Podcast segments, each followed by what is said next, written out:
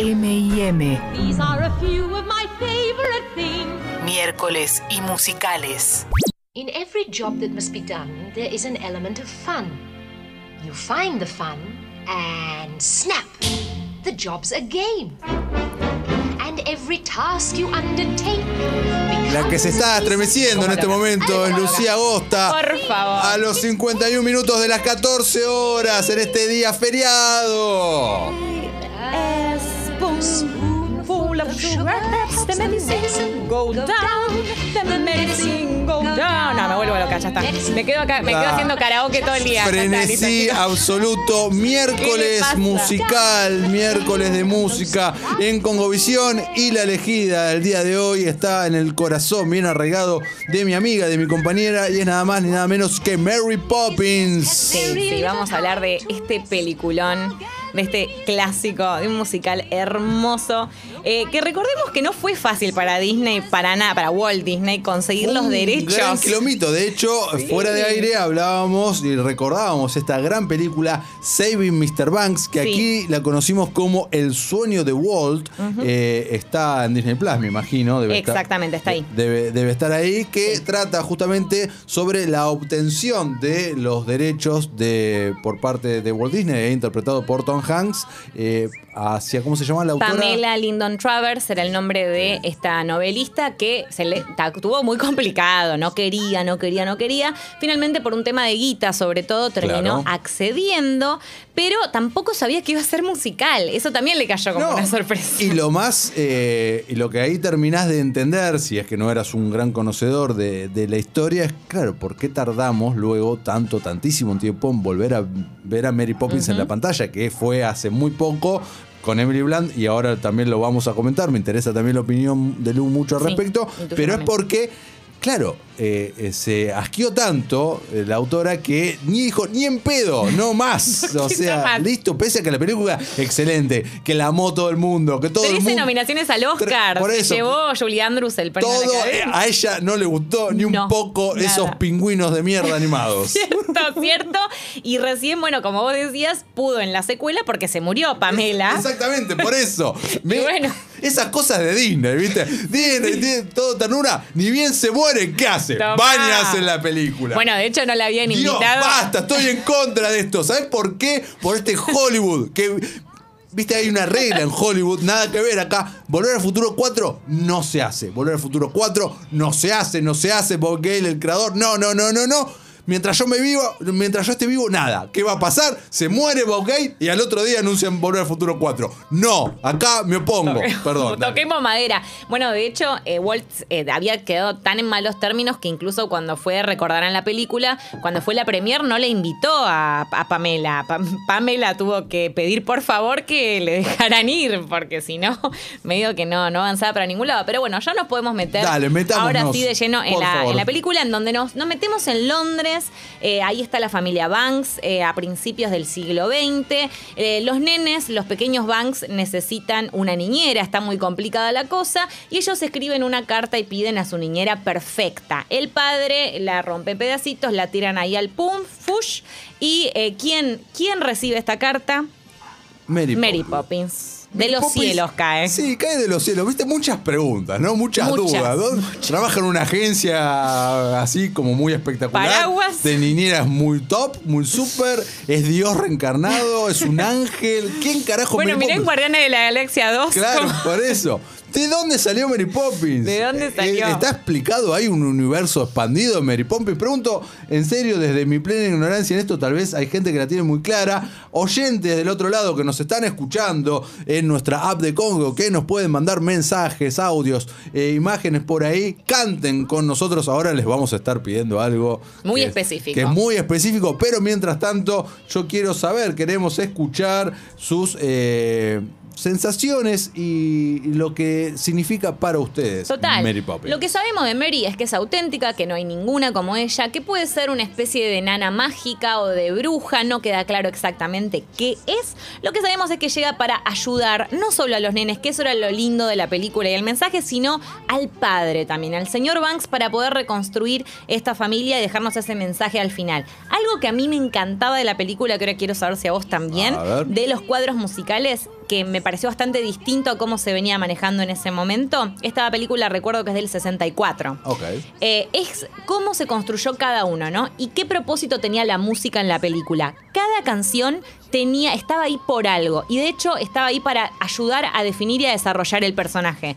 Entonces, tenías la, la señora de las palomas que tenía su canción, tenías la canción del banco, tenía, todo tenía un porqué. Mary Poppins empieza cantando este Odiaba tema. la canción del banco, yo me acuerdo. Ay, yo también lo odiaba. La odiaba, toda esa parte, la esa readelantaba. parte, Era como un bodrio. No, ahorrar las monedas, basta. Sí. Dame colores, Sí. dame otra cosa. Mal, y Feed the Birds era como Feed the Birds, Era como, bueno, basta, poneme Spoonful of of Sugar. Y este tema de Spoonful of Sugar justamente lo que hace es eh, darnos la pauta de cómo es eh, Mary Poppins, qué viene a hacer ahí y justamente de qué manera lo hace. Recordemos que eh, la protagonista de la película, que es Julie Andrews, había sido la primera elegida de Walt para el papel y estaba embarazada en ese momento. ¿Esto fue después de Sound of Music o antes? Eh, Son dos Music es del 65, sí, Entonces, sí, del 65, fue un año fue un antes. año antes, no era conocida Julie Andrews en ese momento, pero la había visto haciendo algunas cosas así como más en el under y demás, y le había re gustado. Eh, y Julie Andrews estaba medio haciendo también castings para mm, eh, Funny Lady, eh, Funny Lady creo que es, ¿no? La de Audrey Hepburn. Ahora voy a chequear el nombre de la película. Sí, creo que es Funny Lady. Bueno, eh, la película que protagonizó después Audrey Hepburn, que no canta en, las, en, la- en el No. film, no canta, tuvieron que usar a alguien que la doblara. Y de hecho, cuando fue a buscar su premio, su Oscar, le agradeció también al director que al final no la terminó casteando a ella. Pero bueno, la cuestión es que estaba embarazada y Walt decidió esperarla todos los meses eh, posibles hasta poder empezar el rodaje. Qué bien. ¿Qué onda el cast de Julie Andrews para vos como Mary? Es. No, me es- es- No te imaginás otra persona. No, de hecho fue, me parece, el grave problema de la secuela. Obvio. Emily Blunt para mí está. eh, La rompe. Creo Una que es lo- genia, pero no es lo Julie mejor. Andrews. No, no, no es Julie Andrews, es lo mejor igual de la película para mí. Ahora vamos a hablar de la secuela. Si la vieron, también nos pueden comentar del otro lado. Decíamos que recibió 13 nominaciones al Oscar. Eh, la voz que escuchamos del pajarito cantando, ese silbido también es de Julie Andrews. Mira. Sí, es muy loca esa, esa anécdota que, que Walt había contratado un eh, silbador profesional, no sé cómo se dice. Eh, Sí, pero al- al obvio. final decidió ir con Julie, porque Mira. ella lo hacía súper y bueno, fue por ese lado. Y recordemos que no está sola, está Dick Van Dyke acá. Amo a, a su desollinador. ¿En me serio? encanta Dick Van Dyke y era mi personaje favorito. Ah, mira, bueno, es que ese cuadro es fabuloso. Sin chimeneas la vida. Es muy bueno, el cuadro es, es hermoso. Eh, bueno, hacía, el papel era el de Bert. eh, y recordemos que también fue muy criticado por el acento. ¿Se acuerdan? No. Bueno, fue eh, durante muchos años conocido como el peor acento inglés. Ah, mira. Ever, como que es como que vos googleás, ponele Miss Motion, esos lugares de Sí. YouTube y demás, cuáles son los peores acentos, aparece siempre Dick Van Dyke como, como el peor, como Mirá. que no tenía un buen acento, era demasiado flashero. Yo en el momento cuando la veía que era chica y la vi doblada al eso, principio. nosotros la habíamos doblada. Claro, la habíamos doblado. A mí me pasó que después la empecé a ver en inglés, entonces algunos temas me los acuerdo medio pastiche, medio en inglés, medio en español. Pero además de ese papel, además de haber interpretado al desollinador, también hace otro personaje. No sé si se acuerdan del otro lado, El pero. viejito, el- Sí. el viejo, el del banco. Exacto, exacto. Que lo vuelve a interpretar en Sí. la película, Sí, en la señor. secuela, que me parece lo más sensacional del mundo. Totalmente. Eso Eh, es lo mejor de la secuela. Total, era Mr. 2, pero lo loco de eso, de hecho en los créditos en la peli aparece como un seudónimo, Ah. que es tipo Nack Kid Kid o algo así, que es como un anagrama de su nombre. Pero lo flashero es que en realidad eh, no, no querían medio que él hiciera ese segundo papel y finalmente tuvo que pagar 4 mil dólares para interpretarlo. O sea, quiso hacer el doble papel, dijo yo lo hago igual, pagó lo que había que pagar y bueno, y tuvo su, Mira. su segundo personaje. Así que eh, eso sí. Mary Poppins, peliculón, rompe con los estereotipos de la nodriza dulce y Sí. una madre que no es ama de casa y es activista política. Dick Van Dyke, único como desollinador. Gran musical, nos dice Andre. Mirá qué gran mensaje, qué pocas líneas como describió. Lo Andre. describió perfecto y además es cierto, era re loco ver un personaje como el de la madre, que era feminista, que era activista. En el 1964 no era muy común, común ver ese tipo de personajes tan independiente de la familia, además que eh, emplean a justamente a la niñera para que dé una mano en la casa. A mí me encantaba el de la madre, Sí, estaba verdad, buenísimo. Porque estaba pensando que estaba con las amigas y todo eso y había un tema. Había un tema de música también que era de- sobre También las mujeres. y tenía sobre demás. sufragio y demás, este, Es iba por muy ese lado. bueno, muy adelantado, es verdad. Re adelantado, y bueno, y Mary Poppins, sin ir más lejos, también era una mujer que se las, las sabía llevar, que la tenía clarísima. Eh, pero bueno, más allá de esto, hablando puntualmente de la música, quiero que me digas ahora tu cuadro favorito, aunque creo que es el de Desollinador. Desollinador. 100%. Vamos con ese. Chinchimenea. Chinchimenea, perfecto. Eh, dos años y medio tardaron en componer todas las canciones. Eh, bueno, y se fue, fue bastante. Fueron 34, algunas no entraron finalmente. Y eh, bueno, nada, recordemos eso, ¿no? Que todo esto se hizo para poder construir la famosa calle de Cherry Tree eh, y generar ese clima musical que tenemos en la película. Mary Poppins me recuerda a los primeros VHS de la infancia, pero de los que me aburrían. Mira qué contundente Juan y nos dice, quizás Mary Poppins sea la causa, la causa por la cual no me gustan los, musical, los musicales. Ah, mira, ¿por Eh, Lu- qué? Lucía, no odies a nuestro oyente. No, no odio, no odio para nada. Quiero eh, sí aclarar una cosa que yo antes había dicho, Funny Lady es My Fair My Lady. Fair Lady. Son dos películas diferentes porque una es con Barbara Streisand y esta es con Audrey Hepburn, que es la que yo decía que al final eh, ella no, no, que, no se quedó en este papel. Pero bueno, el otro re loco que había sido en ese momento es que si bien es una película de ficción, también tenía un montón de escenas animadas. Estaban los pingüinos que mencionaste, que a esta Pamela no le gustaron un pomelo. Eh, y bueno, después teníamos tipo toda la secuencia de cuadros y demás, entonces se mezclaba todo el mundo fantástico de Mary con eh, justamente la, la realidad, ¿no? Muy loco eso. ¿Cuál es tu secuencia favorita? A mí me gusta, bueno, me encanta este cuadro que pasó hace un ratito eh, de Spoonful of Sugar. Me gusta mucho Chinchimenea también. ¿Tenemos Este, Chinchimenea por ahí? La tenemos Vamos por ahí. a Vamos a, a refrescarla. Y esto que estamos escuchando también. Aquí estamos. Me encanta, me encanta este tema. Este, bueno, más allá de eso. Ahí está. Because they take a little nip from every A mí me, me- claro, me, me cautivó. Yo quería una Mary Poppins que me ayudara un poquito con las cosas de la casa. Bueno, puedes convertir tu voz tal vez. Their task is not a grind. Ah, acá hace la competencia porque ella era, era medio narcisista, Mary. Sí, Le claro. gustaba mirarse al espejo, can- era la que mejor cantaba.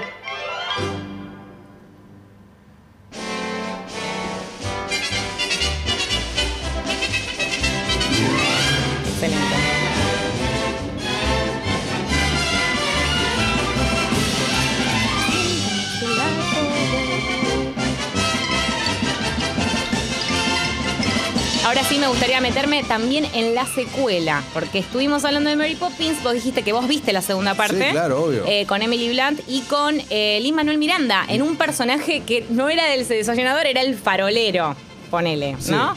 Este, ¿qué onda? ¿Qué te pareció a vos? Porque a todo esto vino años y años después, Muchos justamente años porque después. comentamos esto de que, de que, bueno, por lo de los derechos. La verdad que cuando terminé de verla dije, esto era lo que me esperaba. Una película muy correcta, hecha sin duda con mucha pasión, pero que nunca iba a estar a la altura de lo que... A la altura de las circunstancias, ¿no? A la altura del personaje, a la altura de. Julie Andrews, justamente por eso. Y no... Salvo Emily Blunt me parece genial, Sí. pero no me conmovió ninguno de los otros personajes, no me las secuencias musicales tampoco me partieron la cabeza. Dije, bueno, listo. coincido completamente. A mí lo que me había molestado, entre comillas, la película no está mal. La dirige Rob Marshall, el mismo de Chicago y demás. eh, pero una de las cosas que me fastidió es que es igual al original. Y no podés hacer un producto igual al original. No podés. O sea, eh, reemplazaban cuadro. Odio cuando hacen Yo eso. ahí- Reemplazan ahí un te lo cuadro por otro parecido. Ahí te lo discuto. Era muy parecida. Supuestamente la O fórmula. sea, no lo lograba, ¿no? No, pero supuestamente la fórmula de la secuela perfecta, y nos podemos poner ahora tal vez a pensar y mencionamos secuelas, eh, son películas que tienen que ser muy parecidas a sus predecesoras, cambiando algún. cambiando detalles, cambiando la. la cambiando la forma y no el fondo, o viceversa, de acuerdo al tipo de película. Eh, para mí ahí no está mal la peli.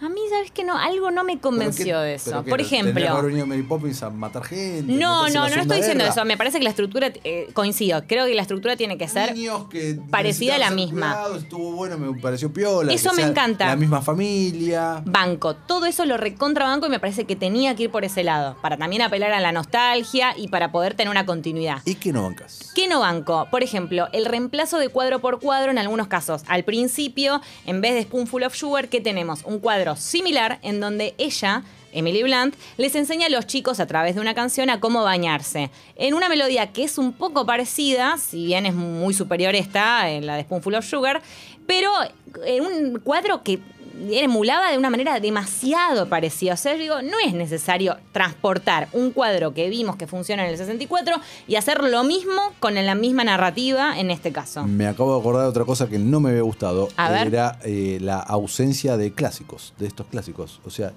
¿cómo es posible que estemos viendo una película de Mary Poppins y no suene ninguno de estos tunes así como, aunque sea un rato? Sí. Se- algunas cositas podías llegar a reconocer, Sí, pero totalmente pero no. Eran simplemente notas y solamente la esencia y demás, como decíamos. Exacto. Y lo otro que a mí no me había gustado. ¿Cómo no está súper califragístico Claro, ponémela. Ya que, vas a- ya que vamos a repetir todo, poneme esa al menos. Llévame, llévame, transportame 100%. También lo habían hecho con el tema de los fragmentos de animación, con el tema de la risa, de los personajes que suben a la risa al techo, habían hecho algo muy parecido. Entonces me refiero puntualmente a eso, como que ya era una cosa que decís, bueno, para hermano. Lo que no me había gustado también era el abuso de la tecnología en algunos cuadros musicales que también nos como que nos desconectan un poco de esa magia de ver un cuadro musical en vivo con bailarines y con gente haciendo lo que saben hacer. Eh, como este cuadro, por ejemplo, de la bañera, en donde se, me- se sumergen adentro de un mar y ya era como un montón, y era como, no, no sé qué estoy viendo, ya me confundo, es demasiado estímulo y todo era, era un montón para mi gusto, no, no me convenció tanto. Y Manuel Miranda para mí está correcto. Está correctísimo. Eh, vos le tenés bastante amor y respeto a él. Sí, me gusta mucho. Yo le tengo muchísimo respeto, no así amor. No, no Ah. ha llegado a mí todavía, no sé por qué, pero es como, uh, Miranda, a mí es como, ah, ok, bueno, sí, ok. Eh, un oyente nos dice, nunca, con muchas U, vi Mary Poppins. Este fin de lo hago sí o sí.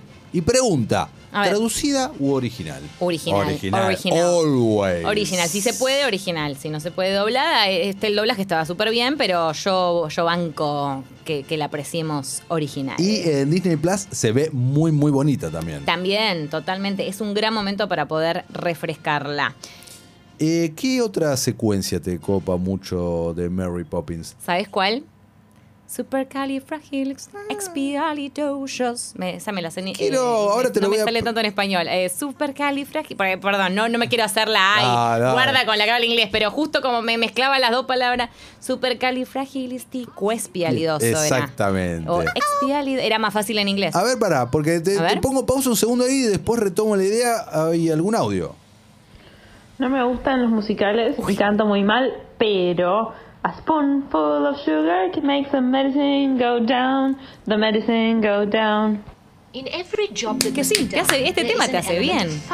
Te hace bien el corazón. Es como la medicina para el alma. Está muy bien. ¿Qué es supercalifragilístico espialidoso? Es una palabra que existe, que es real. Vos me jodes. Pará, No. ¿es real después de esto o antes? No, era real antes. Me Para, porque no quiero tirar fruta. Me parece Tire que fruta. cambiaron un poquitito Ah. algo.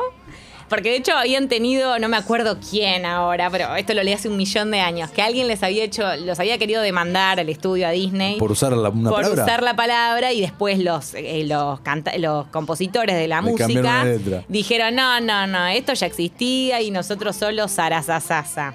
Así que eh, supuestamente es eso, igual le estoy tirando. ¿Qué significa? ¿Qué significa? Sirve para expresar lo que uno siente cuando te quedas sin palabras. Es más, según el diccionario inglés de Oxford, es una expresión que supone una aprobación realizada con alegría. Eso significa. Muy bien. Así que yo te Qué digo, largo, o sea, si yo no sé decir algo, bien. estoy re bien, no sé qué me pasa, estoy súper califragilístico. Así te Bien, decir. Vamos. salió, ¿eh? Propongo Dale. in- incorporar a nuestro léxico diario la expresión, ya que queremos un montón. Tratemos, Lu, el viernes, te desafío, nos desafío a los dos en algún momento meterla. Perfecto. Sin dar explicación alguna, ¿eh? De repente, de repente decimos supercalifragilístico espialidioso. Recordemos lo que significa ¿Qué entonces, de expresar lo que uno siente cuando te quedas sin palabras. Así que cuando me quede sin palabras te tiro esto. Recién se me hizo un trabalenguas, ¿no? Es supercalifragilístico espialidioso. Quiero, desafío a nuestros oyentes que nos manden sus audios. Que nos digan supercalifragilístico espialidioso. Bla, bla, bla. ¿Cómo era lo que decía después? ¿Qué me te sale? Eh, it's a word. Ay, No, no, ay, en castellano, Lucía, dale. Eh, eh, supercalifragilístico. Puedes googlearla, googlearla, googlearla. Vamos, Ay, nuestros oyentes nos están escribiendo ahora, en este momento, a la app de Congo. Recuerden que si nos estás escuchando por la web, vas, agarras tu teléfono, vas a tu sitio de descargas de aplicaciones, sea en Android o en iOS, y ahí buscas Congo FM, descargas la app y ahí no solo nos escuchás, sino que nos podés mandar texto, eh, audio, fotos, lo que sea, para escuchar en este momento, como lo va a decir Lu ahora. Es supercalifragilístico espialidoso, aunque suene extravagante, raro y espantoso. Si lo dice consultora, sonará orgulloso. Supercalifragilístico espialidoso. ¡Bravo! Sí.